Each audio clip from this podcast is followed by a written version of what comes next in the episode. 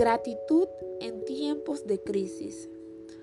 A muchos les puede sonar muy loca esta idea de agradecer, y más en este tiempo en el que muchas personas están sufriendo, falleciendo, lejos de su familia, de su hogar, personas que les hace falta cubrir sus necesidades básicas.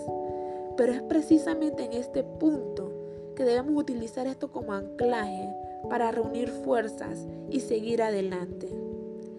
El ser agradecido es un acto sencillo y a la vez complicado esto nos permite reconocer y valorar positivamente lo que tenemos o lo que ya no tenemos, pero tuvimos la suerte o la bendición de haberlo tenido.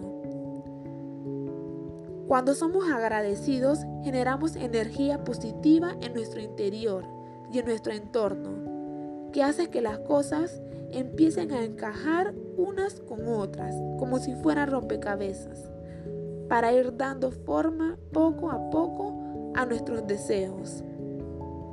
Cuando esa energía positiva nos invade, cambiamos nuestro entorno y a la vez provocamos en los demás esas mismas sensaciones. Muchas veces estamos tan fijados en ese punto negro que aparece en una de nuestras hojas que se nos olvida que nuestra vida tiene muchas otras hojas. Hojas que cuentan historias hermosas, que pasaron y que están por pasar.